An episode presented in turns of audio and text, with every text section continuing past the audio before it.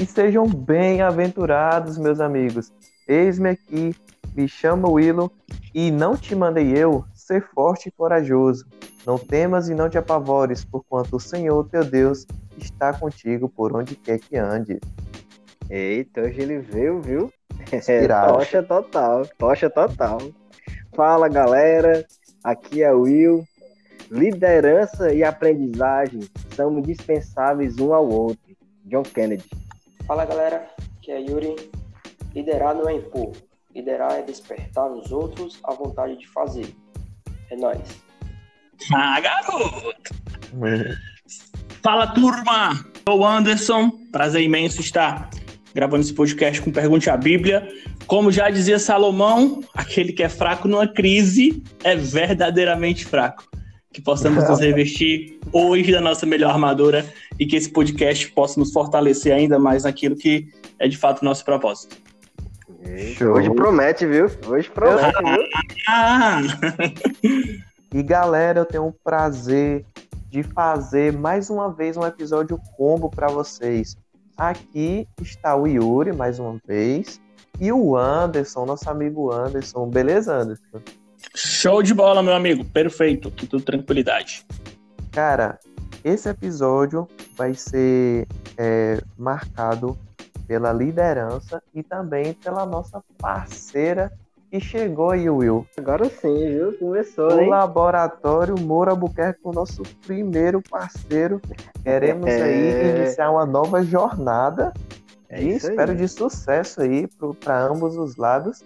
O Laboratório Moura Albuquerque vai contar aí um check-up para quem está pensando em treinar, um check-up para os idosos, um check-up especial para aquelas pessoas que têm é, interesse em fazer um desempenho mais específico, além de uma série de exames. São mais de 10 mil exames para você.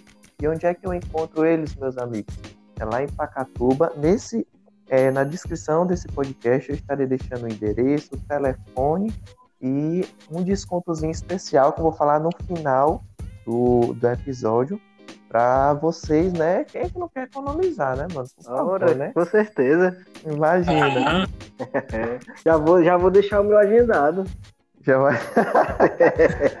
já tá rendendo frutos. Né? Já tá rendendo frutos. E meus amigos, como eu disse para vocês, é, o Anderson e o Yuri está aqui. O Yuri vai ficar pendurado mais uma vez a história dele, porque como dissemos, vai estar uma minissérie especial Inclusive o Anderson vai participar também sobre a nossa minissérie de louvor, é, música e adoração. Estamos botando uma, uma, expectativa muito grande nessa série, hein? A galera já vai tá, ser, vai ser espetacular. É. Mas de hoje o Anderson não vai escapar. O Yuri escapou mais uma vez. Hoje, hoje Anderson, bem-vindo ao nosso ritual. O ritual consiste em você falar, caso seja cristão, né? você falar sua história de conversão. Então, meu amigo, o espaço é seu e fique à vontade. Seja bem-vindo novamente. Muito obrigado. Então, vamos lá, turma. É, tudo começou com aquele velho e bom rachinha. Joguinho de futebol. É, a igreja tem um, tem um campo, o campo ficava perto da casa dos meus pais, e aí eu sempre vi o pessoal jogando bola lá, até que eu fui me turmando com o pessoal, fui chegando. Me convidaram para um culto de jovens, fui para o culto de jovens, depois para o culto à noite, até que eu fiz a minha conversão é, numa quarta-feira, né? Fui batizado, após, inclusive, conheci a minha esposa também na igreja, dentro dos cultos de jovens, né? A gente foi conversando, e aí foi, o negócio foi acontecendo, e hoje nós já temos um relacionamento aí de 10 anos e casados há, há 5 anos. Aí, depois de convertido, é, começou o trabalho também quando casei, né? De acompanhamento da mocidade, sendo conselheiro da mocidade, sendo professor de escola dominical. E aí estamos, né? Há uns 10 anos aí já, é, seguindo aí o que Deus tem nos ordenado. Esse culto de jovens rendeu, viu? Ah, meu amigo. Aí, segredo é o culto de jovens. Segredo é o culto de jovens. ah, segredo cara. é o culto de jovens. O Anderson foi. Ele começou naquela, tipo. Foi quarta-feira, quando eu achei que ele ia mandar a hora, o pastor, o tema da pregação. Ele falou: É, conheci a Rebeca lá, joguei bola, me batizei e pronto. Eu já cheguei na quarta-feira decidido a fazer, né? A formalizar, na verdade. É... Aí foi, teve uma conversa antes com alguém? Na verdade, no domingo à noite, na pregação do, do Zé Pereira, eu fui tocado e aí eu disse, cara, eu, vou, eu preciso me, me entregar a Cristo. Só que naquele domingo, em específico, ele não falou, né? Se alguém levantar a mão que quisesse se converter, é uma coisa do tipo. Eu também não ia levantar a mão assim, né? Do meio do culto, é. Não falar nada. E naquele domingo em específico, geralmente terminava o domingo que ele ficava recebendo as pessoas lá fora, né? E naquele domingo específico, eu lembro que ele não fez isso. Ele teve que sair mais cedo, né? E na quarta-feira, na quarta-feira, na quarta-feira a gente se reuniu ali na roda de oração, né? E aí eu dei a sorte de, de orar justamente com eles. E aí foi lá onde eu tomei a decisão Caraca. de conversar com eles. Mas foi isso. O... Você, então foi na, na rodinha mesmo de oração, né? Na rodinha de oração. Que aí no, é... na época eu acho que quem tava na, na rodinha de oração, inclusive o Herculano também, que é hoje o nosso presidente, né? Tava Isso. lá, o pastor ele não ia para, não lembro se ele ia para os cursos de orações na quarta-feira, devido à distância e tal. Mas eu lembro que na, tava lá o Herculano, tava em Cleilton também, que foi uma pessoa que me ajudou nesse começo, né? Mas é isso. E aí depois eu já era muito engajado dentro da, da mocidade, já conhecia muitas pessoas devido ao futebol, né? E aí fica é. mais fácil, porque se gera um relacionamento com as pessoas lá, e as pessoas que lá estão começam a te a falar de Cristo para você, e a tua decisão acaba ficando mais mais forte, né? O tocar do Espírito Santo fica mais forte, e aí o dizer sim é quase que natural. Tá vendo como tudo começou através de futebol? Deus se utiliza de diversas ferramentas, né? Quem é. sabe o Pergunte a Bíblia não pode ser uma ferramenta que alguém vai se tocar e vai dizer: opa, preciso conhecer a Cristo através desse podcast. O Daniel, no último episódio, ele falou uma coisa que eu fiquei incomodado, que eu até falei, é, porque ele, ele tem um jeito dele, né? Eu e o Wilson são amigo dele mais de perto, que acompanha no dia a dia. Ele no podcast falou que gostava na época e ele disse que até hoje não sabe por que, que saiu. Ele disse que talvez foi por, por algumas hipocrisias, talvez por um, a, uma curiosidade que ele tentou buscar em outras religiões, ele disse que a, acabou se frustrando. E uma coisa que eu vi no antes falei do futebol, a galera deve ter levado um exemplo bacana para ele, né? Ele se sentiu bem é, no lugar onde ele estava, ocorreu o convite, e ele foi indo, foi indo. E aí a gente vê um exemplo claro de graça irresistível. Porque no domingo ele não não teve aquele tradicional quem quer se converter levanta a mão, né? Mas ele ficou incomodado a tal ponto de prosseguir na rotina lá da igreja e na quarta-feira ocorrer né, a conversão. Uma coisa que também me chamava a atenção do meu irmão, Marcos Henrique ele passava muito tempo, né, é, na igreja, como a Ruama falou, filho de peixinho, peixinho não é. Então a gente ficava orando por ele, né, pela conversão dele. E o pastor Silvano pregava, o João Batista pregava, até que um dia veio um pastor, que eu não sei o nome, por favor me perdoe, pastor, que eu não lembro o nome, e chegou na, chegou na igreja, cara, e pregou no domingo à noite, e ele falou, né, quem quer aceitar Jesus, levanta a mão. E o Marquinho levantou a mão, cara. Eu, nossa, poderia, poderia ser várias outras pregações, poderia ser vários outros pastores, como é o nosso, né? Como era o nosso. Mas Deus quis que fosse aquele pastor. Talvez ele, ele precisava daquela palavra específica, ou então o pastor precisava de algum momento naquela hora, mas Deus tem os motivos dele. E é incrível como ele age, né? E galera, o que temos para a pauta de hoje é um assunto bacana, um assunto que está presente tanto no ramo empresarial como para a sua vida. É, um, é um assunto que tem se tornado até ridicularizado, né, com o negócio de coaching e essas coisas. O assunto que nós temos para hoje é o caminho para uma liderança. E nós chamamos o Anderson Soares, não por acaso, o cara tem bagagem, cara tem experiência. E eu já vou deixar na, nas mãos dele mais uma vez. Antes, explica pra gente aí uma introdução, os conceitos. Pega essa pauta aí e trata ela com carinho. Tá vendo aí? Vamos lá. O cara disse que eu sou experiente, pessoal, mas não sou novo, tá? Sou velho, não. sou novo. Vamos lá. Quando a gente fala de liderança, E aí você vai, dentro das suas linhas, dos seus livros, de exemplos que você vê no dia a dia, você vai construindo alguns conceitos. E alguns conceitos que antes você jurava é, ser aquele a ser seguido, você vai encontrando outros, ainda mais atuais, ainda mais é, agregadores. Então, quando a gente fala de liderança, o que, é que de fato é a liderança, né? Junqueira 2008 disse que liderança era a capacidade que você tem de influenciar pessoas para uma meta boa ou ruim.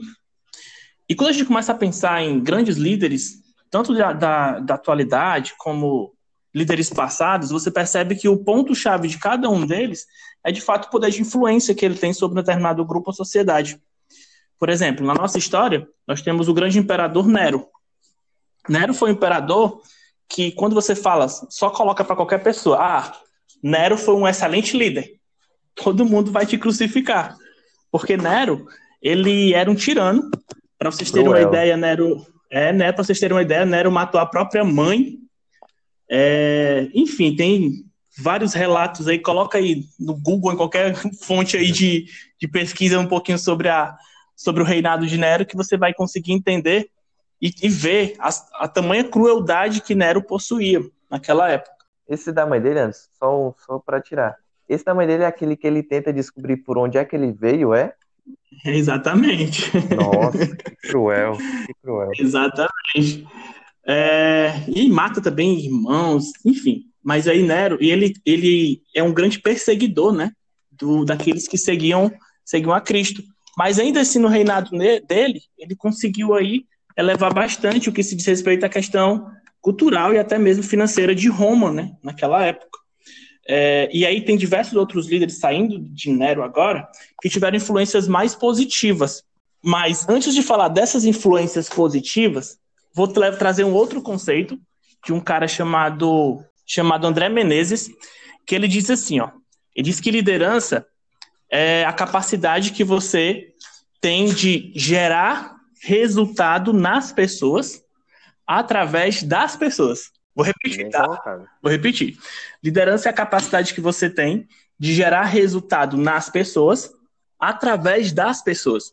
E aí, quando você percebe alguns líderes da, da era cristã, você vai perceber a quantidade de pessoas que foram, antes de gerar algum resultado, foram verdadeiramente transformadas. Por exemplo, quando Cristo escolhe os seus apóstolos, seus discípulos, nenhum deles estavam verdadeiramente prontos a fazer o trabalho. E muitos deles se questionavam, ah, porque eu? Salomão, ele rei, quando ele foi reinar, ele tinha apenas 20 anos. Então, Não. Então quem diria que uma pessoa se tornaria rei com 20 anos? Davi da mesma mais sábios, né? Exatamente. Salomão, ele é considerado um dos mais sábios.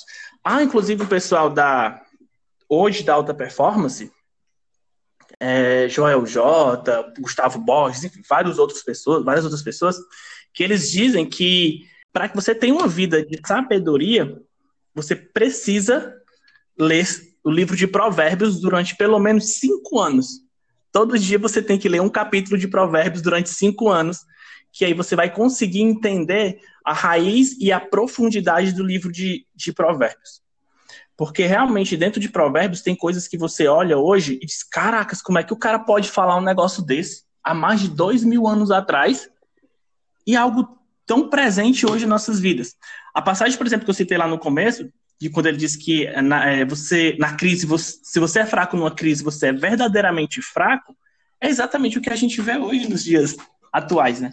E quando você vai entender, estudar um pouquinho da Bíblia, a Bíblia ela não te diz em momento nenhum que as coisas elas desse mundo tendem a melhorar. Pelo contrário, a Bíblia vai te falar que você precisa ficar sempre mais forte. E a tua fortaleza muitas vezes vem da tua sabedoria. E aí você percebe, por exemplo, voltando um pouquinho para a influência de, das pessoas. Cristo, ele fez exatamente isso. Antes de gerar resultado nas pessoas, ou melhor, antes de, de ele gerar o resultado das pessoas, ele precisou transformar as pessoas. Então, todo mundo que você imagina hoje, olhando para a Bíblia e fazendo aquela pessoa, Paulo, o próprio, o próprio Moisés, quando Moisés é. foi escolhido, quando Moisés foi escolhido, ele hesitou ah, crise de gagueira, não, né? É, porque eu não consigo ter crise de gagueira, não dá pra mim. Escolhe outra aí, vai. Eu sou do pedal em palavras. Ah, é, e aí, você, e aí ele vai, capacita Moisés, encoraja Moisés, que aí é um outro ponto também muito importante dentro da, da liderança.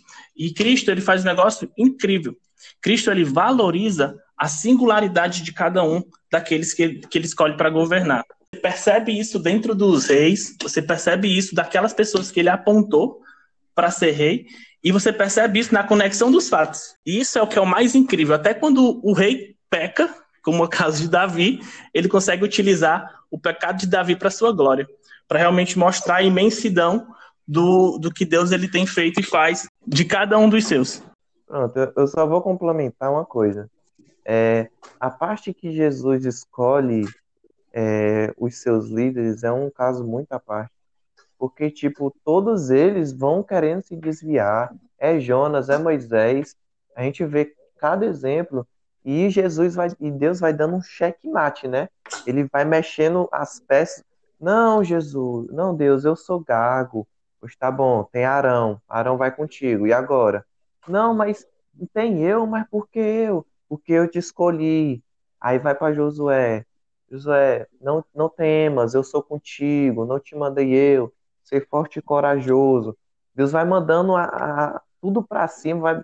Não, mas isso aqui, mas isso aqui. Pois toma isso aqui. Não, mas isso aqui. Pois toma isso aqui. Deus vai sempre provendo, vai sempre dando a, a, aquele checkmate devagar, lento, porque a, a gente realmente não é que tem é, um problema, uma dificuldade de verdade. É que a gente quer se sair, vai jogando desculpas, vai atirando desculpas. A verdade é realmente essa. Eu tiro pelo podcast, né? A gente vai fazer o projeto eu, e eu ficava naquela. Poxa, mas não tem equipamento. Aí já, já vem isso na cabeça. Poxa, mas não, não, não é do jeito que eu queria, não é ao vivo. Aí já tem esse outro pensamento. Poxa, poxa, mas não tem, é, não tem pessoa para ouvir. Aí é uma série de coisas. Se você não começar, não botar o plano de Deus na frente, não ter realmente aquela, aquela fé. E Jesus está dizendo, poxa, eu não te disse, vai, ser forte e corajoso. Outros dias eu estava vendo o filme do Shrek, e cara, quando você assiste os filmes de criança é, adulto com outra mentalidade, você começa a reparar em coisas que você, quando é criança, não repara. Tipo, eu reparei muito na trilha sonora e uma parte que o burro fala pro Shrek, no, quando ele tá querendo ir atrás da Fiona, que vai se casar, né? Ele pega e diz, é, poxa, a Fiona vai se casar, não vai dar tempo de chegar no castelo. Aí o burro, né, pega e diz, onde há vontade, há um jeito. E, nossa, aquela parte me impactou muito. Onde a vontade é, é um jeito. É exatamente isso, exatamente isso. E a gente encontra hoje, por exemplo, dentro dos nossos jovens, né? Ah, vamos fazer aqui uma eleição para quem vai assumir uma diretoria. Aí fica todo mundo dizendo, não, mas eu sou muito novo. É, não, mas o fulano já está há mais tempo. Não, mas o ciclano já está lá há bastante tempo. Não, mas é porque dessa, esse ano eu tô, eu tô, o menino tem 15, 16 anos. Não, mas é porque esse ano eu tô focado em tanto projeto, cara. É, eu tenho que estudar para passar de ano. Então, o projeto dele é passar de ano. E a gente uhum. esquece que liderança não é um cargo. E a gente esquece muitas vezes que a, a liderança é óbvio que alguns já têm uma predestinação ou já têm uma predisposição, talvez essa palavra seja correta, uma predisposição para isso. Mas a liderança é uma capacidade que todos nós podemos desenvolver. A gente só precisa estar apto a governar. E não deixar. Porque o barco das nossas vidas tem que ter um, alguém para dar um rumo. Porque senão a tua vida realmente ela vai ali, ah, como dizia Zeca Pagodinho, né? Deixa a vida me levar, a vida leva eu. Fica dessa forma. E aí Deus, ele te escolhe exatamente para isso, para que você seja um governador, né? Porque ele, e ele coloca, ele sempre se coloca como cabeça, já para te dar tranquilidade de que todos, as, todos os teus atos estão pautados em cima da vontade dele. A gente, a gente tem muito medo, muito receio de assumir certas, certas coisas, certas posições, realmente pela questão do medo mesmo. E esquece que Cristo capacita. A Bíblia é um livro que mostra exatamente isso. Ninguém estava pronto para assumir cargo nenhum, né? Ele sempre capacita os seus. E, as pessoas, e o medo, ele nos cega quanto a isso. A gente fica cego quanto a, a essa, essa capacitação de Deus e a gente realmente não consegue é, exercer aquilo com o qual nós somos chamados a fazer. Verdade, Jonas. É, existe né, uma passagem que eu gosto muito quando falamos sobre a questão do da disposição, né? Que Paulo ele fica sempre explicando essa questão do agir, porque realmente, né, se não tiver essa disposição de agir, as coisas realmente elas são tratadas como secundárias, terciárias, e muitas vezes é, Deus ele usa do, do menor para confundir o maior, como o próprio Cristo fala, né? E o reino de meu pai é como se fosse crianças, né? Trazendo a questão da genuidade, trazendo a questão da dependência de Deus. Então, às vezes, a gente acaba é, trazendo a concepção de, ah, eu não tenho condições, ah, eu não tenho capacidade, é, ah, eu não sei fazer, ah, eu sou muito novo. E quando você cai no contexto bíblico e for puxar a idade das pessoas que Deus chamava para uma certa é, atividade ou uma certa responsabilidade, eram pessoas geralmente novas, sem cunho político, sem estrutura financeira e muitas vezes, como a gente vê na escolha dos apóstolos, pescadores, né? Homens que não tinham é, preparação acadêmica nenhuma. E a, olha aonde a história os levou pelo simples fato deles se permitirem né, ir diante do Senhor, por mais que eles tivessem medo, por mais que eles tivessem intrepidez, né, por mais que eles tivessem as suas é, fraquezas, mas olha onde a história finalizou, né?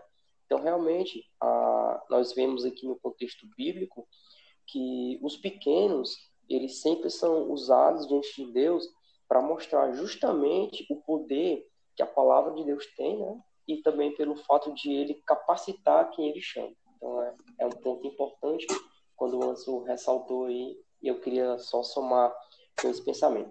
E como você citou Paulo aí, né? Paulo é, uma, é a personificação da é. transformação da pessoa, porque Paulo, ele perseguia, ele perseguia aqueles que, que iam de encontro a Cristo, né? E ele tinha então, convicção. Exato, né? Porque estava certo.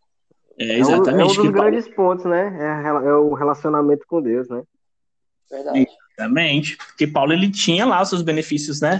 De, de, de romano, e aí ele se usava disso como, ah, eu sou, né? E ia contra aqueles que, que pregavam. E olha a virada de chave que deu na vida de Paulo, né? Paulo foi um dos Caraca. maiores. Caraca. A história de Paulo é um livro. Uma coisa que eu queria somar também é a questão que você estava falando. É Deus, Deus usou pescadores e tal. E o Yuri falou que às vezes ele usa do menor para impressionar o maior. A Bíblia também vai falar que a loucura de Deus é mais sábia do que a dos homens.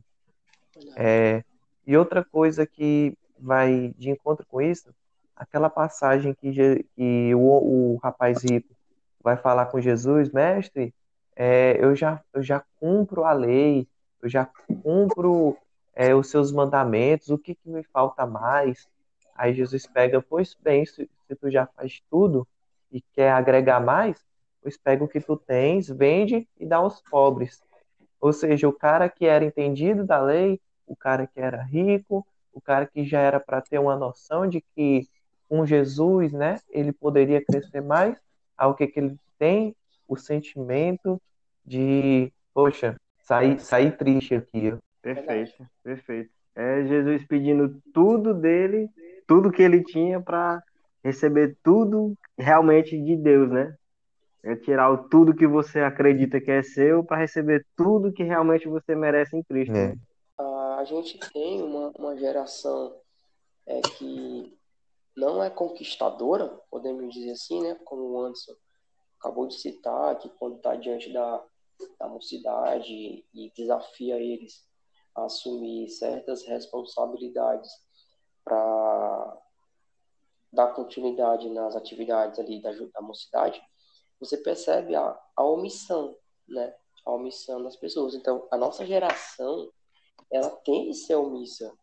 Por isso que ela tá, assim, pouco a pouco, né? Se, é, se desviando daquilo realmente que eles são capazes de fazer, né? Eles mesmos atraem para si essa situação, né? De, de, ah, de se achar incapaz de ser um vencedor, por exemplo, ser alguém que conquiste, ou ser alguém que tem uma ambição futura de profissão, ou sei lá, ou qualquer outra coisa.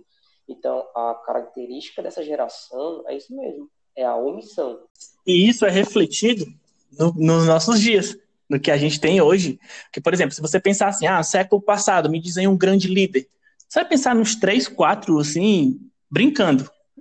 Mas você coloca no século atual, diz um grande líder. Não. Você não tem. Você não tem uma pessoa que diga assim, caraca, aquele cara é o exemplo de liderança a ser seguida no mundo.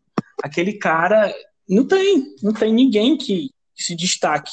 E muito disso vai pela omissão dos, da galera lá de trás. Porque se eu sou omisso, eu tendo a criar os meus filhos como? Com a mesma mentalidade. O meu sistema educacional, exatamente, o meu sistema educacional, ele do nosso país, principalmente, ele funciona para isso, para transferência de responsabilidade. E aí você hoje é por isso que é tão naturalmente todo mundo culpa ou joga a culpa em alguém. Ah, por que, que a pandemia tá do jeito que tá? A culpa é do governo. E ninguém para para pensar até que ponto isso também é responsabilidade nossa. Né? E aí a gente vive na sociedade exatamente dessa forma. Apenas transferências de, de responsabilidade. E a gente não tem hoje uma grande liderança, alguém a ser seguido, porque ninguém lá atrás é, desmistificou isso. Então hoje a gente está só aqui seguindo, está só seguindo uma linha. Esses pontos aí, ó, e até pegando um pouquinho também do que o Yuri estava falando, é, da influência dos, dos, nossos, mesmo dos nossos pais, quando ainda nós, quando criança, praticávamos algum ato de liderança e nós éramos repreendidos. Por exemplo, ó, trabalho de escola. Você vai lá, você é o cabeça, você organiza, só que aí chega, você chega em casa e diz assim, ó, pai, estou fazendo trabalho da escola, só que às vezes eu sinto que eu estou fazendo sozinho, porque o fulano e o fulano Verdade. não estão me ajudando. O que que teu pai diz? O que que teu pai diz? Ah, pois então não faça mais nada também não. E é essa transferência de responsabilidade que você vai levando para a tua vida, para tua vida adulta. E os pais, eles fazem isso não é porque ele quer ver o mal do filho, é pelo despreparo mesmo, é pela porque o pai dele talvez ensinou dessa forma, né? E aí ele pegou a transferência da energia do pai e tá passando agora pro filho dele, quase que de forma é, sem perceber, é. né? E aí acaba refletindo durante toda a vida da, dessa pessoa. E a liderança familiar, cara, também o pai tem que trabalhar junto com o filho. Exatamente. Tem que, servir, tem que servir de exemplo, porque a, existe uma liderança no lar também. Com certeza. Não é porque, não é porque seu filho tá, não tá querendo fazer a atividade que seu pai não vai orientar ele, né? É. E seguindo aqui, meus amigos, uma das coisas que a gente tem que se atentar para ser um bom líder é saber as predominâncias, as coisas essenciais que o líder tem que ter para exercer essa profissão, essa, essa qualidade com, com prudência e excelência. E eu já vou seguir aí com o Yuri, porque ele é um cara que já está aí com a atividade na, nessa profissão já está exercendo essa profissão com em atualidade e eu já vou deixar com ele aí. Yuri, diz pra gente alguns aspectos essenciais é, que tu acha indispensável para um líder. Tu viu aí pela tua experiência que não pode faltar e vai agregar. Na função de líder, nós começamos falando sobre o que é um bom líder, o que é líder, e realmente o líder ele tem uma importância muito grande dentro de um contexto onde é preciso gerar resultados. Né? Então, com isso, é, alguns aspectos, aí respondendo a sua pergunta aí, né? É, alguns aspectos essenciais para uma boa liderança ou para um bom líder, é, primeiro, ele saber quem são seus liderados. Quem são eles? Aonde eles se encaixam na rotina? Para quê? Para que ele saiba tratar cada pessoa de acordo com a sua diferença. Então, isso é um primeiro aspecto muito importante para um bom líder exercer a sua liderança é, pela sua equipe. Então, ele precisa saber é, como tratar as pessoas de acordo com a sua diferença. Para isso, ele precisa conhecer quem são essas pessoas. É, segundo, nunca desprezar a dor da pessoa. Então, sempre estar tá disposto a ouvir. Sempre ouvir e falar menos. Então, eu acredito que é uma outra excelência, é um outro aspecto muito importante quando você é líder. É falar menos e ouvir mais. Porque quando você escuta o que as pessoas estão falando, você vai saber realmente o que fazer para ajudar essas pessoas. É, uma outra, um outro aspecto muito importante é você saber fazer uma boa gestão quando houver um conflito. Todos nós sabemos que quando você trabalha com pessoas e as pessoas fazem parte de uma equipe, de um grupo, vai haver diferenças. Ninguém é igual a outro. Cada um tem sua particularidade. O bom líder ele precisa saber fazer a gestão desse conflito, porque se ele se omitir é, em tratar esse problema, o que é que vai acontecer? O conflito ele vai sair de controle e ao invés de ter bons resultados, vai haver uma divisão na equipe, os resultados não irão acontecer.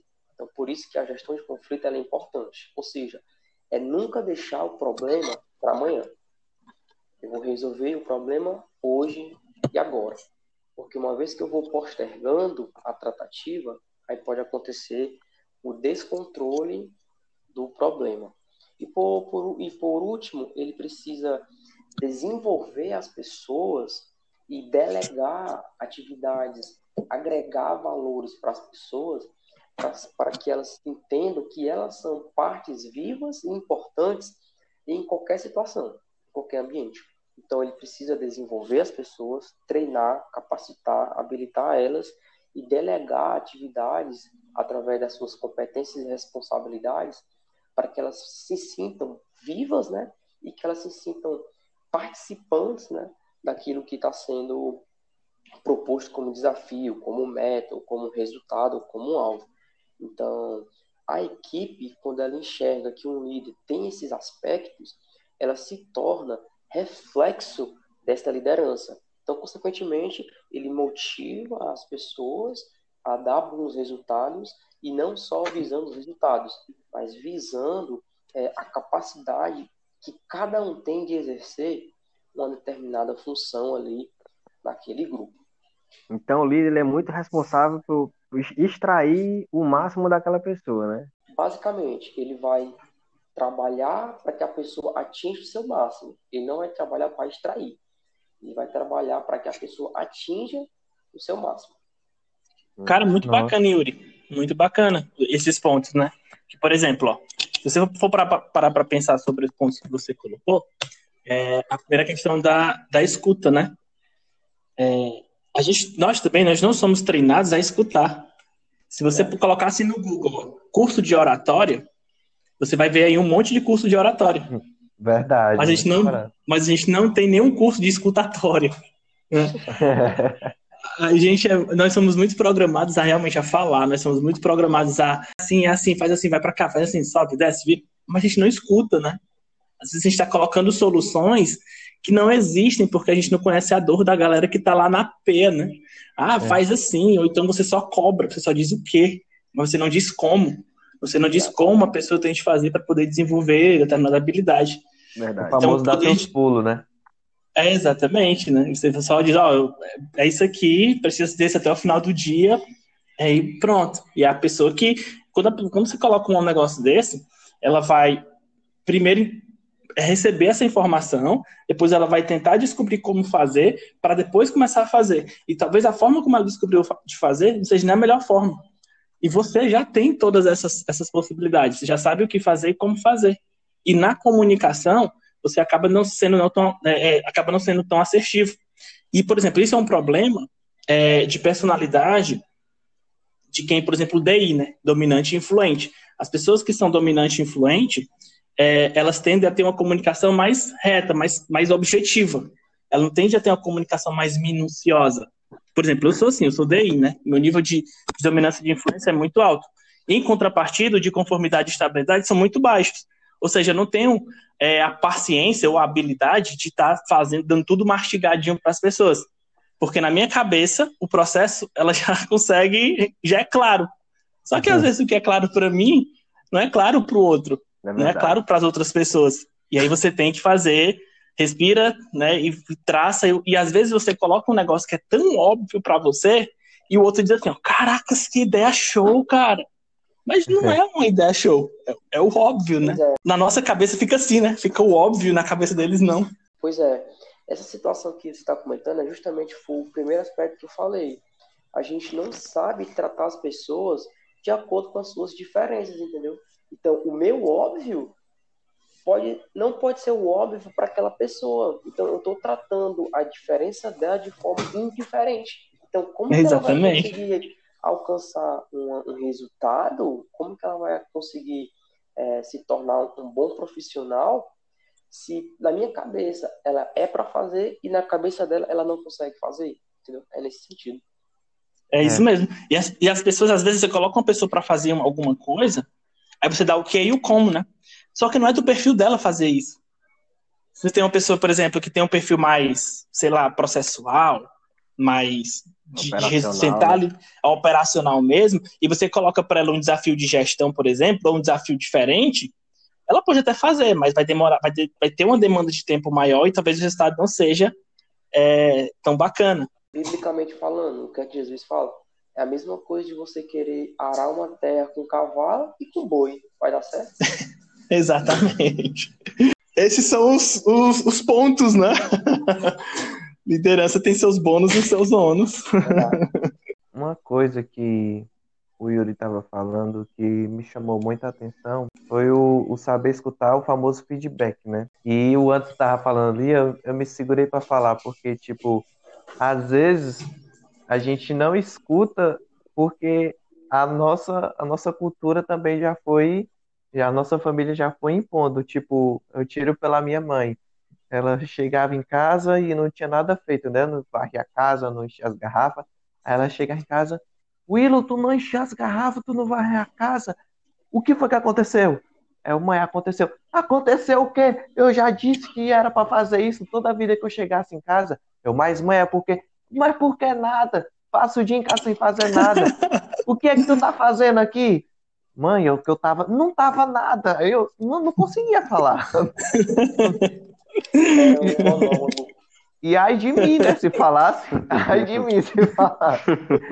Às vezes Sim. já é imposto na gente isso. A gente é, não, não escuta mesmo. Não quer saber e pronto. E por que tu não fez mesmo? Eu, eu me esqueci. Ela falou de um jeito tão convincente que, pronto, o que eu tinha ela, pra ela tá- dizer. Tá, ela tá certa, né? É, ela tá certa. Vou falar o quê? Posso ter perdido um pé, né? Mas depois que ela falou isso, é, mãe, realmente esqueci é. de ter, né? É, feito isso aqui. Eu perdi um pé, mas eu não fiz, mãe. Me esqueci é. de tudo na hora, tá maluco? Outra característica que o Yuri falou bastante, que o Will indagou, não é ele extrair, e sim potencializar aquilo que ele já tem, né? É, o público que a gente tem aqui no Brasil é muito amante do futebol. E no futebol a gente percebe muito essa característica de liderança. É, por um acaso, eu sou torcedor do Flamengo, né? E um exemplo de liderança que eu vi presente, né, sem clubismo aqui, foi o do técnico Jorge Jesus, quando ele fez o milagre dele com o Ilharão, né? Muito questionado, né? Um atleta ele vive muito de confiança. Uma confiança, ele é, permite você fazer coisas que normalmente uma pessoa sem confiança não faria. E ele conseguiu não extrair, mas também potencializar aquilo que ele já, já fazia.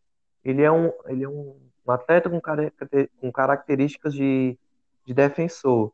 Poxa, mas eu vou deixar ele mais defensivo, mas vou deixar ele com vou potencializar ele com um estilo de saída de bola, deixar ele com um melhor passe, uma presença diária.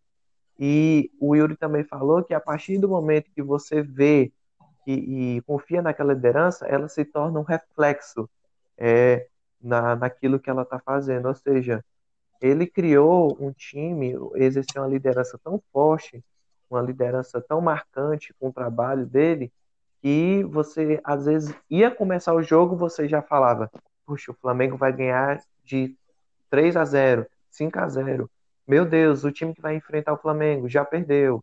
Já isso, porque era uma um, um reflexo da liderança dele, ele falava com autoridade aqui que ele falava, ele dizia em algumas entrevistas, é, se eu tivesse um técnico é, na minha idade, como eu, eu seria muito mais jogador.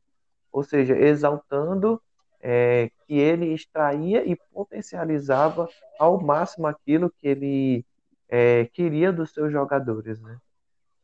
Muito bom. Bacana. Muito bom, muito bom. a, gente, a gente vê isso também no, nos velocistas, né? Por exemplo, o Zen Bolt. O Zen Bolt é o cara mais rápido do mundo. É. E é o treinador dele falou o quê? Cara, tu tem uma grande deficiência na tua saída, porque ele é muito grande, né? Ele é muito alto. É, e é uma característica até de, se você pegar hoje o, o, a galera que está competindo em alto nível aí, eles são mais baixos, né? E o Zen Bolt era mais alto. E aí, como ele era muito alto, a saída dele era muito ruim. Só que o, o treinador dele falava: é, a gente tem que desenvolver o máximo possível o teu, a tua reta final. Porque o Usain Bolt ele não ganhava a prova no começo, ele ganhava a prova nos últimos metros, né? Que ali é. ele era incrível. Você nunca vê o Usain Bolt ganhando uma prova de começar ao fim. Você vê ele passando todo mundo. E ele é treinado para isso. O, o Yuri trouxe essa, essa ideia de liderança e, e essa ideia é muito bacana, porém ela não é nem utilizada por todo, por todo mundo, porque a galera tem um preconceito, tem um negócio estranho de achar assim, ó, ah, eu não vou desenvolver não, porque aí se eu perder meu emprego, ele vai lá e toma a minha vaga. Só que aí isso é uma visão totalmente distorcida, né? Porque o teu resultado depende da pessoa que você está desenvolvendo. Se você não desenvolver, você não gera o resultado. É, e é muito bacana essa ideia, do, essa mentalidade, essa ideia do, do Yuri. Aí sai do chefe pro líder, né? A, do líder pro chefe, né? É, exatamente. O chefe diz vai, o líder diz vamos. Esses dias eu, eu tava fazendo um trabalho justamente sobre isso, né? Tudo se encaixa, é incrível quando a gente vai fazer o podcast. De como sair do chefe e virar um líder. Fiz um seminário uma semana atrás, na minha faculdade. E eles destacavam lá os pontos, né? A minha equipe e tal. E uma coisa que eu acho bacana no Marcos, meu pai, é que ele, um líder ele não tem medo de exercer, de ensinar, na verdade, aquilo que ele sabe, com medo de que um dia aquela pessoa pode se potencializar e, roubar o emprego ou a vaga dela, né? Isso é muito pensamento de chefe, tipo, quando ele sai, eu não vou ficar doente nunca, eu não vou ensinar isso aqui nunca, não vou capacitar nunca, porque essas pessoas podem pegar o meu lugar. O líder não, eu vejo isso no Marcos, tipo, ele tinha um problema e ele já emendava logo, ó, cara, bichão, como ele gosta, né? Ó, bichão, é o seguinte, tu faz isso aqui, ó, vamos aprender, não vou te ensinar, vou te, vou te dar o peixe, não vou te ensinar a pescar. Porque o Marcos via que ensinando o problema, ele poderia, tipo, ter uma noite de sono a mais. Porque todo problema que às vezes tinha na empresa, ele era chamado de madrugada, ele era chamado domingo, ele era chamado feriado. Então, o Marcos, toda a oportunidade que ele tinha de ensinar, ele semeava ali o entendimento dele. Ele mostrava é, se ele estava em outro canto da empresa e tinha um problema né, no outro lado, no fim, os, os caras mandavam um rádio, Marcos, como é que a gente desenrola aqui, cara, e tal, e ele, às vezes, no almoço, dava as instruções, ou então em outro lugar dava as instruções e o cara aprendia e exercia. Então, os problemas futuros que iam acontecendo, o Marcos já não tinha uma dificuldade porque ele confiava porque ele tinha ensinado aquela pessoa o jeito certo que ele mesmo faria. Então, um líder passa também muito disso, eu acho que o Yuri pode verificar e autenticar essa, essa mentalidade de que você transmitir o seu conhecimento, você transmitir é, suas experiências, ou seja, ensinar, né, passar adiante o conhecimento, você vai agregar muito mais do que você se conter com guardar o seu conhecimento só para si. Você corre Cara... risco de, de não, não ter férias, não, não poder ficar doente nunca, não, não ter uma urgência com a sua família ou qualquer outro imprevisto. E o orgulho, cara, que você tem de, de ver um liderado seu desenvolvendo e crescendo e você olhar, cara, aquele cara passou por mim, aquele cara é. aprendeu comigo, né? Ele, ele mesmo é, agradece, né? É, ele é, é espelho, é espelho do, do que eu passei né, é, é gratificante. Tem que ver esse é. lado gratificante também. O, o Marcos, quando ele saiu da empresa dele, fizeram uma festa muito grande, fizeram um quadro para ele, né, com todas as pessoas lá que, que era da equipe deles, envolvidos. Uma festa, uma festa bacana lá que o pessoal fez para ele, né? Realmente deu uns prêmios lá, uns troféus para ele. Ele é um grande exemplo assim para a galera que tem lá, assim como também para mim. É um cara que soube administrar a liderança dele com, com excelência. Esse mesmo, Milo, é como a gente estava comentando, né? Foi o meu quarto aspecto de um bom líder. É justamente não ter medo de desenvolver as pessoas, de capacitar as pessoas para elas, para elas serem pessoas excelentes naquilo que fazem. É, é papel do líder fazer esse tipo de treinamento, fazer com que as pessoas entendam o porquê está fazendo aquilo, o como fazer, qual ferramenta utilizar, como utilizar aquela ferramenta. Então, o desenvolvimento é, ele é responsabilidade do líder, justamente pensando é, não só no resultado, mas também pensando no desenvolvimento da própria pessoa, entendeu? Eu estou preparando aquela pessoa para um dia assumir o meu lugar. E aí é como o Ilamar mesmo comentou, é, a, a, a gratificação de poder ter uma pessoa capacitada né, de assumir aquele papel que hoje eu exerço. Da mesma forma como você falou sobre o Marcos. Né? Então, quando finalizou a, o, o, processo dele na empresa ali, é, para ele, posso conjecturar aqui, né? Para ele foi um momento de muita alegria por estar sendo reconhecido diante de toda a empresa e principalmente diante de seus liderados.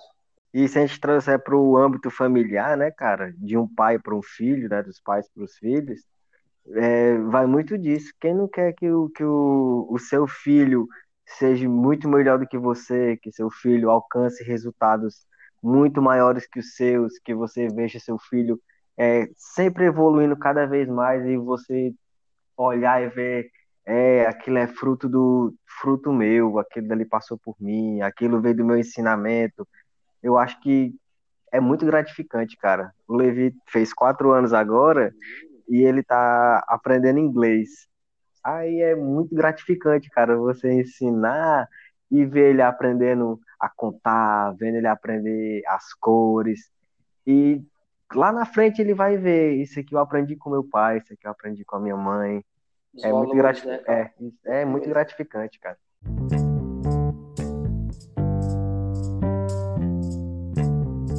E galera, depois de ter falado tudo isso, né, vamos introduzir agora a parte cristã, a parte que pra gente vai ter um destaque maior nesse podcast, né? Já falamos aí do, do pessoal, do empresarial, de, de um todo, de um modo geral, né? Mais para frente a gente vai introduzir também outros tipos de liderança, né?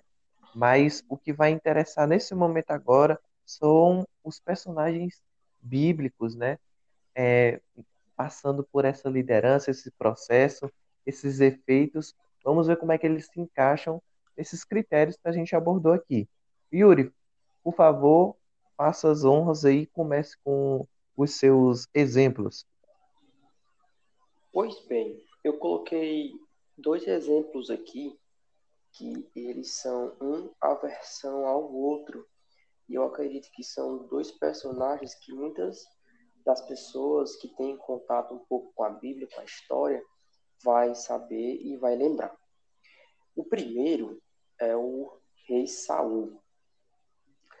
O rei Saul, ele foi um homem no qual foi escolhido pelo povo para ser o representante de Deus ali em Israel. Então, o sacerdote chega diante do povo e Deus permite que Saul seja ungido como rei, um rei para guiar o povo nas suas necessidades e levar a vontade de Deus ali como primazia no meio do povo de Israel. E o ponto positivo trazendo aqui na representatividade de Saul como o rei, foi justamente o, o desenrolar da sua história dele ser um homem conquistador. Né? Então, Saul ele foi um homem conquistador, foi um homem muito próspero. Então, o papel que ele tinha para ser exercido era justamente guiar o povo dentro da conformidade e vontade de Deus. Porém, trazendo agora aqui o ponto negativo na história de Saul, foi porque ele começou bem o seu reinado, mas no final da sua história, por questão, ele tinha muito ego, ele tinha um alto ego acima do normal, e ele se tornou um homem insensato e acabou desobedecendo a Deus. Então, por ele desobedecer a Deus, ele acabou sendo é, morto e perdeu ali a sua descendência na linhagem real. E um segundo homem que eu posso citar é Davi. Davi também foi um rei, porém, diferentemente de Saul, que foi sugerido pelo povo, Davi foi um homem que foi escolhido como rei pelo próprio Deus. Então a gente tem Saul, o rei segundo o coração dos homens, e temos Davi, um rei segundo o coração de Deus.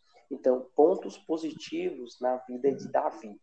Davi ele foi ungido como rei, segundo o coração de Deus, com as mesmas obrigações que Saul, que era guiar o povo e representar a vontade de Deus ali para o povo. Porém, a diferença do reinado de Davi, além dele ser Deus, ele se tornou um juiz, levando ali condenação aos inimigos da nação de Israel e trazer a paz ali em Israel através do seu juízo. E também a questão da representação de Davi como um sacerdote.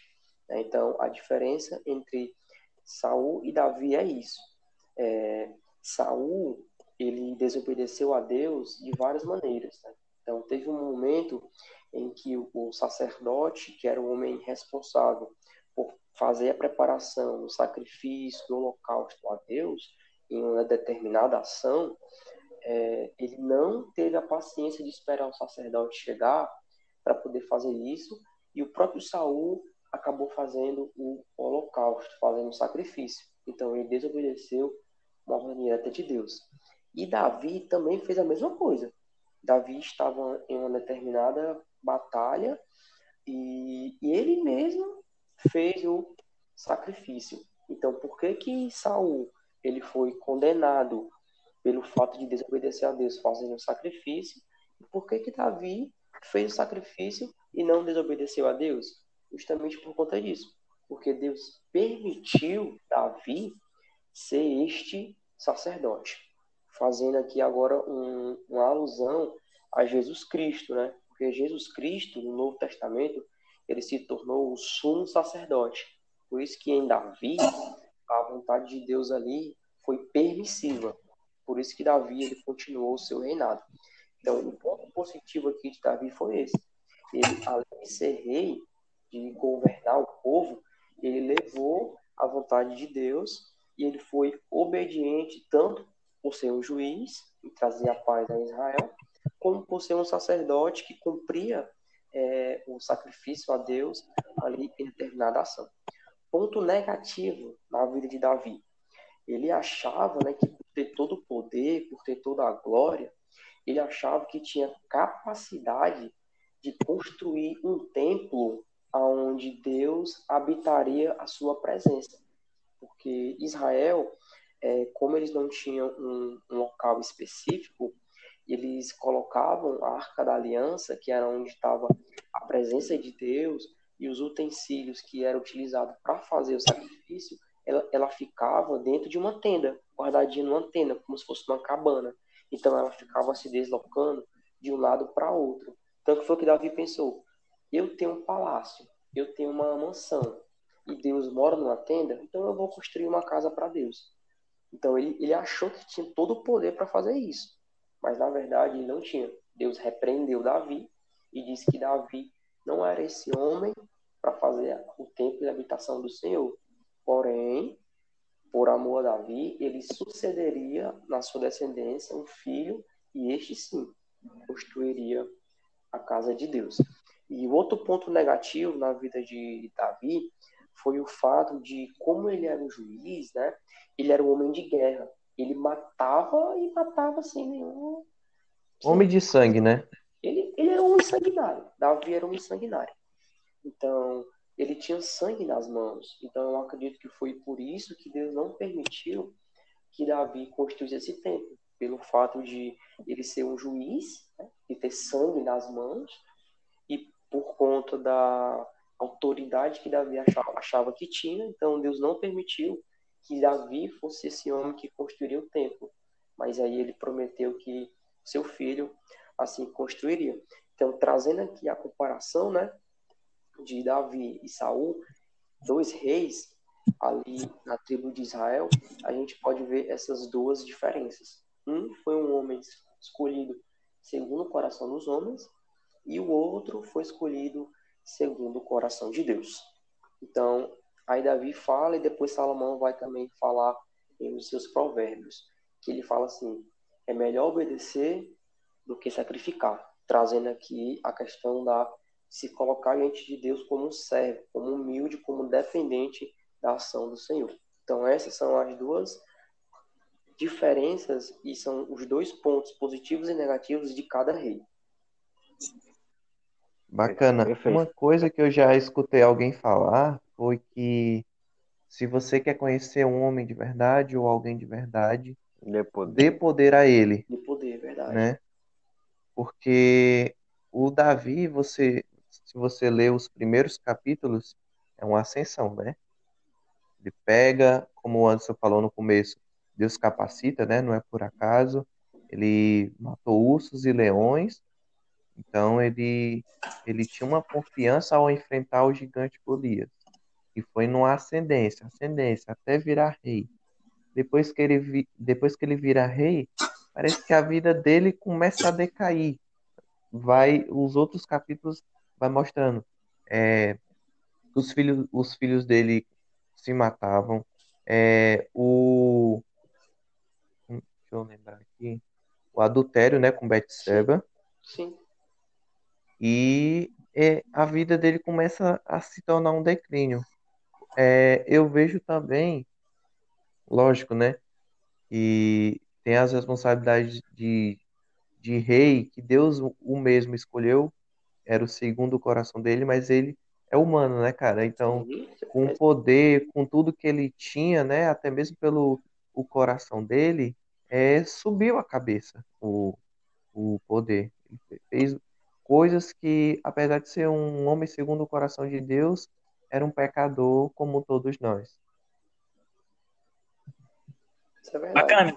Realmente, realmente a, a, a, vida de Davi, ela tem esse tem essa montanha russa, né? É. Mas, mas Davi tem algumas características bem importantes, né, que o Yuri falou. Por exemplo, quando quando Nathan chega para falar de Davi, falar com Davi sobre a sobre a Betseba, a gente percebe assim. Imagina só você tendo lá Nathan falando para você rei, né, uma situação daquela, então você poderia na hora repreender Nathan falar alguma coisa. Mas ele não, ele escuta e ele reconhece. E talvez esse seja o principal, a principal diferença, né, entre ele e, e o rei citado pelo Yuri. Saul. É, Saul, né? Porque eles não. A, a questão da, do reconhecer. Saul talvez ele não reconhecesse o tamanho da arrogância, né, que ele estava que ele tava na época e Davi por muitas vezes é isso. Davi ele sempre pecava, quando pecava, ele sempre tinha o, o a mentalidade do reconhecer. Até o, o, o ato dele querer construir ali um local para Deus, é, talvez dentro da, da integridade de Davi, ele nem parou para pensar se de fato era aquilo que Deus queria que ele, que ele fizesse, né? Ele criou ali na mentalidade dele, ah, Deus merece, né? Deus, vou fazer um negócio aqui. Mas talvez ele não parou para pensar. E aí Deus vai lá e repreende ele sobre isso. Então tem alguns pontos da Davi muito importantes, muito interessantes. Até mesmo a pouca idade dele, quando tava, quando já se tornou se tornou rei. E aí um outro ponto que a gente ligou lá atrás, né, sobre a questão do erro. Muitas pessoas não assumem o papel com medo do erro. Davi é a prova de que você vai sim errar. Não tem, não tem condições. Só que o, o, bom do erro é quando você consegue aprender com ele, que é outra excelente característica dos líderes, né? Não é o ato de errar, é o ato de você errar e não aprender com aquele erro e ficar errando várias vezes a mesma coisa.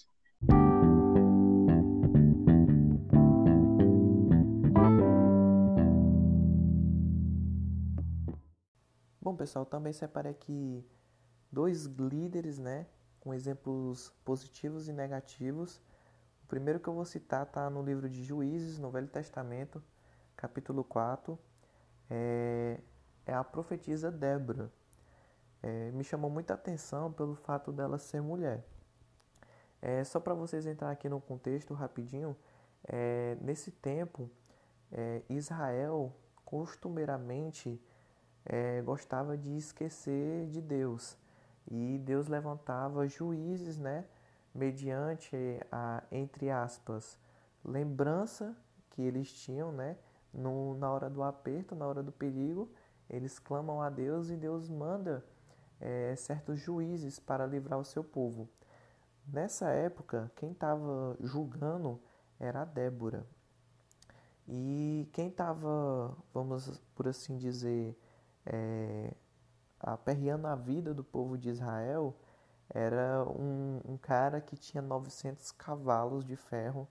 É, tem, na história, é, você pode observar em Moisés que eles valorizam muito quem tinha carruagens, né, que tinha um cavalo de ferro, porque para a época era um era um avanço muito grande você ter carruagem, né? Era um poder um poderio militar muito grande.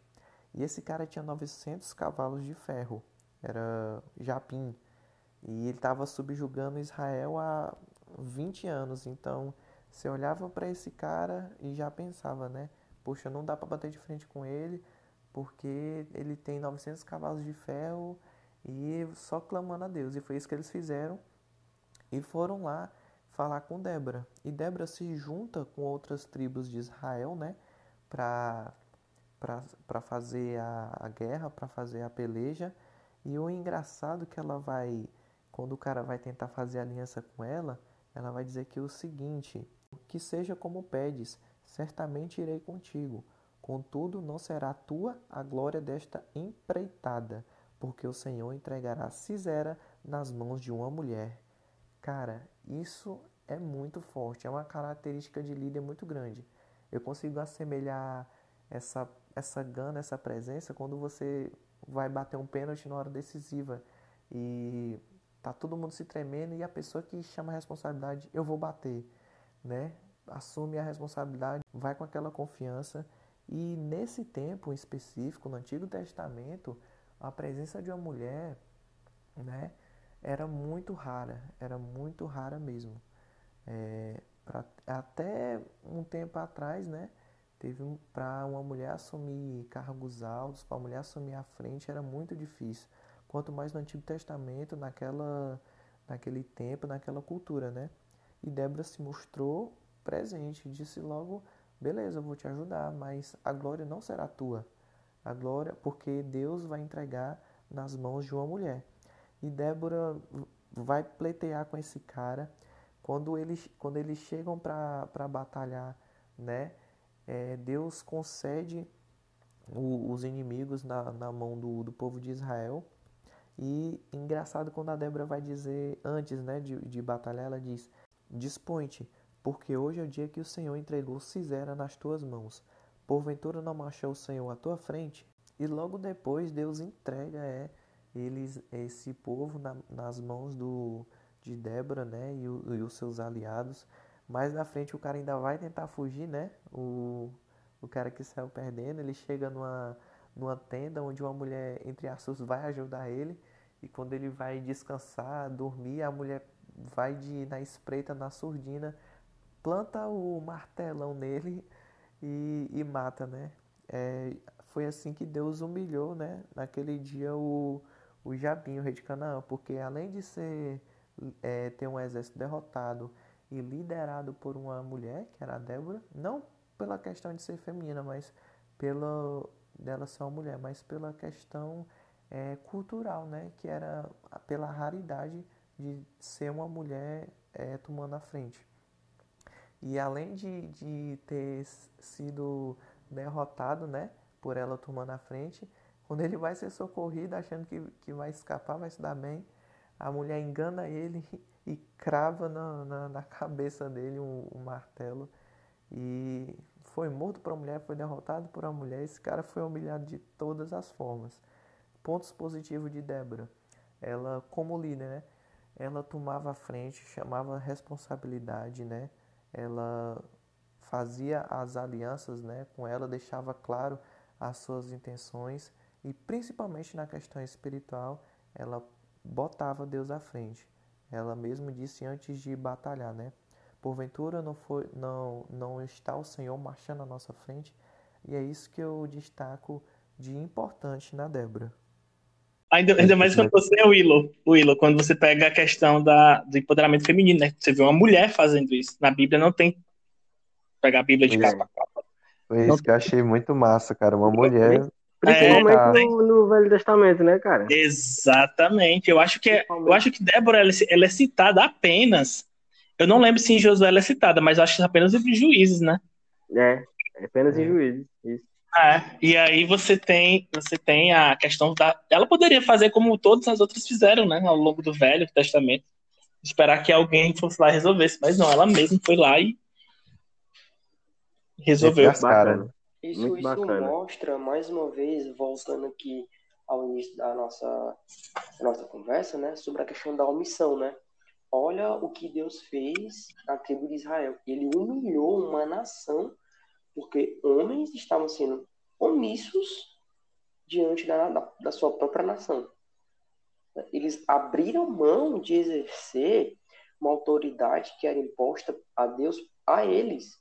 Então, como eles abriram mão, aí Deus usou Débora para humilhar, não era a nação inimiga, mas para humilhar o próprio Israel. É. Própria nação. É verdade. É verdade. E ele faz isso também com, com o próprio Davi, né?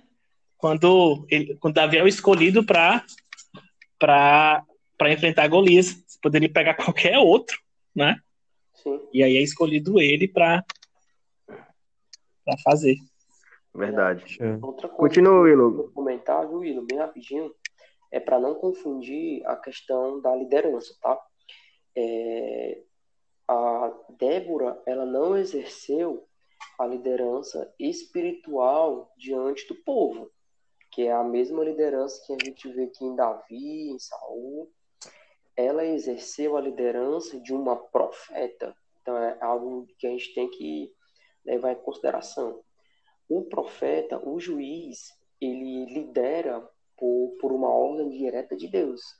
Né? Então é algo moral. E o rei, ele lidera não só pelo algo moral, mas também pelo espiritual. Por isso ele precisa do sacerdote. Então são duas lideranças que nós não podemos confundir, que é a liderança espiritual e a liderança moral. Tudo bem, meu. Deus, ah. Deus permitiu, por isso que Deus permitiu que Débora fosse é, a, a profetisa, né, a juíza ali em Israel, e por isso que a glória foi para ela, e através dela veio a humilhação de Israel, pelo algo moral. Como os homens ele se absteve, eles foram omissos em exercer essa liderança moral, Deus levantou Débora para que ele humilhasse a sua própria nação. Mas não foi uma liderança espiritual, mas foi uma liderança moral. Show. Perfeito. Qualidade. Perfeito. O filtro Yuri está ativo. São pontos importantes para a gente confundir. É verdade. Exatamente. Tipos de liderança, né? E o outro líder que eu vou comentar é o rei Nabucodonosor, ele que está presente no livro de Daniel, capítulo 4, também no Velho Testamento. É, ele é um rei, um líder que dá para tirar exemplos positivos e negativos, né, para a gente. É, o Nabucodonosor aqui, só dando um flashback aqui para ninguém estar tá perdido, né, ele já tinha recebido, né, a revelação do através de Daniel, né, do primeiro sonho. Ele já tinha visto é, os prodígios com os amigos do, do Daniel na fornalha. E ele até glorifica a Deus, né? Mas na minha visão é uma, uma glorificação meio de alguém que é politeísta, né? Servindo vários deuses, né? Ele glorifica a Deus, mas é na, naquela percepção de que, tipo, é mais um Deus, né? Que, que tá existindo aqui para mim, então esse Deus é bom, esse Deus existe, eu vi ele agindo. Mas ele tem outro sonho, né? Aqui já entrando no, no contexto, ele tem outro sonho e quando Daniel vai revelar esse sonho, né? É, não vou me deter aqui muito, porque é, muito, é muita coisa que ele dá, muito detalhado, mas é, ele explica que tem uma árvore, né? E debaixo dessas árvores vários pássaros vão se abrigar nela, e desce um anjo e corta a árvore e começa é, a aparecer a parte ruim do sonho, né? Quando Daniel vai revelar que ele é a, é a árvore, ele é a pessoa que, que vai ser, né? É, afetada pelo o sentinela, que é o anjo, e quando Daniel diz que ele vai passar sete tempos, ou seja, sete anos, é, vivendo como animal, tem até uma doença, né? Que a pessoa mentaliza que é um animal, que a pessoa realmente acha que é um animal, mas no caso aqui foi realmente a sentença que Deus deu para o rei Nabucodonosor. Ele ia viver entre os animais, ele ia ser como animal, ele ia ser expulso do reino, todos iam rejeitar ele e ele ia viver como os animais, né? Os cabelos dele iam crescer, as suas unhas iam crescer, a ponto de ser como penas, né? De, de pássaros, de águia. E ao fim desses sete tempos, ele ia reconhecer é, e que Jesus é realmente de fato o único Deus, o único Senhor. Quando ele vai terminar, né? o período que ele vira o animal, ele começa a, a bem dizer, né? Que Deus é quem bota, quem tira, é Ele que tem poder para humilhar aqueles que vivem com arrogância. E o legal é que ele mesmo diz, quando, quando ele vira, quando ele se arrepende, né? Quando chega o final, que no sonho dele mesmo, Daniel revela que ele vai passar esses sete tempos, né? De, de vivendo como animal e quando Daniel ainda vai, ainda vai tipo, é, fazer com que ele se arrependa, né? Se arrepende, rei, e talvez é, Deus tenha misericórdia. Só que durou 12 meses, né? Isso, e ele já vai, ele já vai se super inflando, né? Que é o ponto negativo dele. Ele diz: Comecei a meditar, acaso não é esta a grande Babilônia que eu mesmo edifiquei para ser minha residência? e capital do meu reino, mediante a força do meu magnífico poder e para a glória da minha majestade. Então aqui ele se, se sobe lá em cima, né? Só que no, no meio do que ele estava falando, Deus, é, Deus envia o anjo, não deixando ele terminar de falar, e ele já manda a sentença para ele virar né, esses sete períodos, esses sete tempos, vivendo como animal pontos negativos dele, né? É justamente esse, que ele se infla, ele se faz de soberba, né? É como se o líder é, fosse ganhar um prêmio, não parabenizasse a equipe, né? Foi eu, essa é minha equipe, eu que formei, eu que escolhi esse pessoal aqui, a glória e o mérito é todo meu, eu que edifiquei isso aqui. Então ele pega aquilo de um egoísmo tão imenso, né? E na mesma hora ele cai. É incrível. Na mesma hora ele não termina nem de falar. Os pontos positivos dele como, como líder é saber reconhecer, né, cara? Quando você erra, mas você reconhece, foi o caso que o Yuri falou sobre Davi, né? Ele se arrependia. Por isso que ele era um homem segundo o coração de Deus. Porque ele se arrependia. E do, dos versículos 34 ao 37, é ele falando: Contudo, ao final daqueles dias, eu, Nabucodonosor, Ergui os meus olhos ao céu e percebi no meu entendimento, quando eu havia retornado, comecei a bendizer, é lá o Altíssimo, louvei e glorifiquei aquele que vive para sempre. Ele vai passar esses versículos só glorificando a Deus, dizendo que o juízo dele voltou, que quando ele retornou do seu reino, né, foi aceito de volta, ele teve muito mais coisas, o reino dele foi muito mais próximo, próspero do que era antes, né?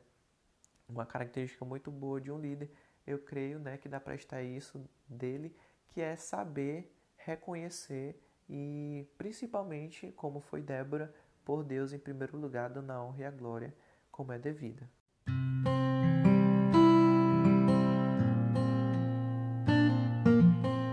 E bom, galera, chegando ao final de mais um podcast do Pergunte a Bíblia. Esse que rendeu mais uma vez, né? Combo tá sempre rendendo aí com. Combo é, é bom. é bom queria pedir o auxílio do Anderson. E se ele pudesse resumir todo esse podcast aí em 30 segundos, se vira nos 30 anos aí. Eita, que missão, mas vamos lá, turma, anota aí, tá? Anota aí tudo que a gente falou hoje. Nós falamos hoje sobre relacionamento com Deus, então anota isso. Nós falamos hoje sobre trabalhar juntos, tá? Nós falamos hoje sobre propósito, o propósito que a gente está, o que a gente está fazendo, o que nós estamos fazendo, isso é propósito. Falamos sobre a capacidade da humildade, sobre a característica da humildade. Falamos sobre coragem, principalmente sobre acreditar nas pessoas. Resumindo tudo que a gente falou hoje, é isso, em 30 segundos. Rapaz, que isso, eu me surpreendi, viu? Foi no improviso essa aí. tirei meu chapéu, tirei meu chapéu. É, galera, agradecer a participação mais uma vez do Yuri, né? Esse cara que realmente um tocha, tirando nosso chapéu também para ele.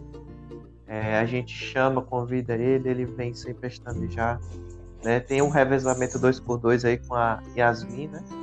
Mas tá, sempre que nós pede, ele tá aí na disposição. Obrigado, Yuri. O Anderson que se mostrou hoje, realmente, rapaz, nos bastidores o homem tava um líder, viu? Delegando, faz isso, faz aquilo. Eu quase que dou pergunte a Bíblia nas mãos dele. é, é, parando aqui para falar também Lembrando aqui também do nosso primeiro parceiro, né, o Laboratório Burabuquerque. É, vou estar deixando as informações é, de endereço, telefone, é, todos os contatos, redes sociais do nosso primeiro parceiro do canal. Inclusive já tem um código do desconto aqui para vocês, tanto se vocês forem lá como se vocês ligarem para agendar, né? O código é PA B. Pergunte a Bíblia, né? As siglas PAB. Se você for lá no WhatsApp, nas redes sociais, ou então presencialmente, falar, ó, oh, eu quero fazer exame de gravidez, né? Eu aprendi, minha esposa me disse, é o beta-HCG. Lá é todos os nomes, os nomes é tudo difícil. Né? Se você for lá fazer um teste de gravidez, é. que inclusive sai com uns 20 a 25 minutos, né? Fazer logo aqui a propaganda completa. Você diz, olha, eu vi lá que tem um desconto lá no podcast e eu quero usar o desconto aí, PAG, descontos. E ela vai lhe dar na hora o desconto, com amor e carinho, vai reconhecer que o podcast Pergunte a Bíblia está ajudando, está colaborando. Então vocês podem usar que ela vai dar o desconto. É, com relação a. Eu falei de, das redes sociais, o, tem muita gente que que vai, pode achar que é longe, né, o local, mas o Laboratório Moura também faz coleta domiciliar, viu, pessoal?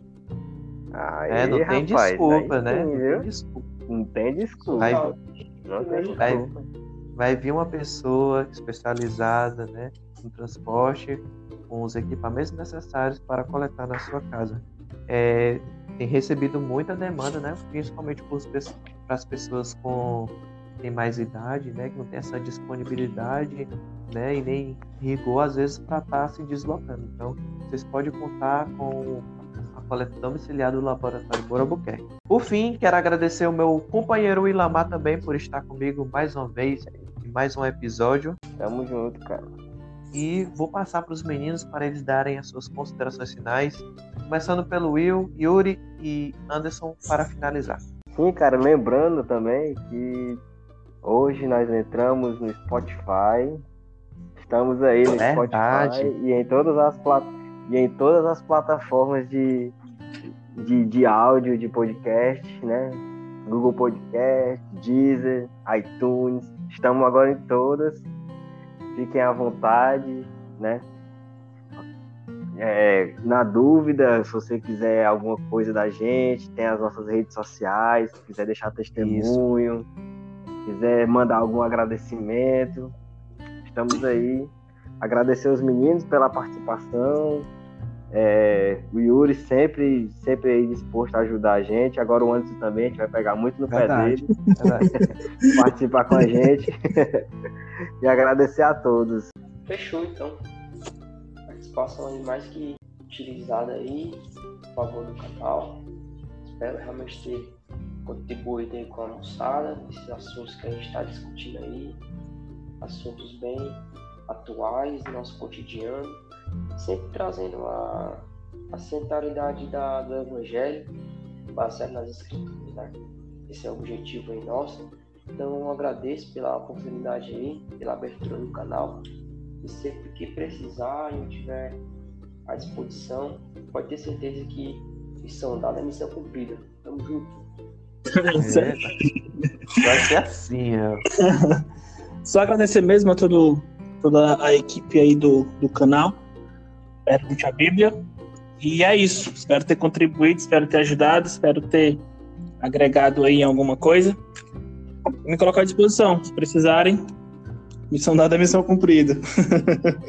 Rapaz, só saudade de elite, viu? Eu gosto é assim. É verdade, é verdade. Depois é do boa. ser forte e corajoso e do despointe, né? O pessoal tá como? Praticando, velho. Praticando. É, muito obrigado mais uma vez, meus, meus amigos, meus convidados de honra. É, reforçando aí o que eu disse sobre é, as plataformas, né? Graças a Deus eu tive que entrar em contato com o pessoal em inglês, né? O pessoal me perguntando. É, nós, nós não temos suporte em português, podemos falar inglês. Eu botei lá no Google Tradutor. Meu filho foi igual o, o que eu disse aí do, do burro, né? Onde há vontade, onde há desejo, onde há vontade há um desejo, né? É assim mesmo. ah, enfim, eu botei no tradutor lá, botei que não tinha problema eles falar inglês. O, o problema é que o, eu queria mesmo era a solução. E eles falaram lá que tinha algum problema né, no, no, no envio né, das informações.